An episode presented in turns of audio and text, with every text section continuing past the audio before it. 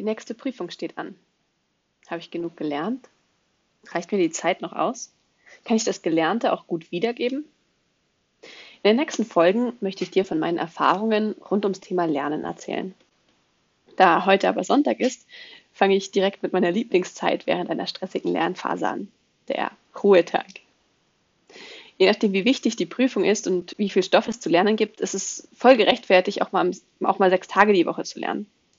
Allerdings möchte ich dir heute ans Herz legen, den siebten Tag eben nichts zu tun.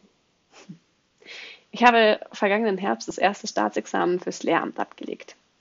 Und dafür musste ich wirklich sehr viel lernen. Und mir wurde auch schon früh gesagt, man musste auch rechtzeitig anfangen. Und so begann ich eigentlich im März, also ein halbes Jahr vor der ersten Prüfung, damit an, für diese Prüfungen zu lernen. Und wenn ich da jetzt schon angefangen hätte, jeden Tag inklusive Sonntag durchzupauken, wäre ich bestimmt irgendwann durchgedreht. Aber mir den Sonntag freizunehmen, erlaubte meinem Kopf, das Gelernte zu verarbeiten, sacken zu lassen und naja, auch sich selbst zu regenerieren. Zudem tat es meiner Lernmotivation gut, mal einen Tag etwas für mich zu machen und mich dabei nicht schlecht zu fühlen.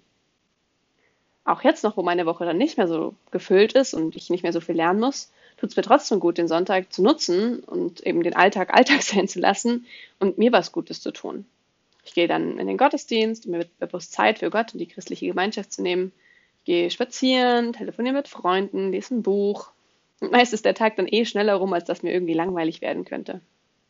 Ja, wenn du mir jetzt entgegnest, naja, dass dir dann ein Tag fehlt, wo du ja eigentlich lernen könntest, das schlage ich vor, dass du dir meinen Next Podcast anhörst. Da werde ich darüber sprechen, wie ich meinen Lernplan gestalte, und zwar so gestalte, dass ich diesen siebten Tag ganz bewusst mir frei nehmen kann und mich dabei gut fühlen kann.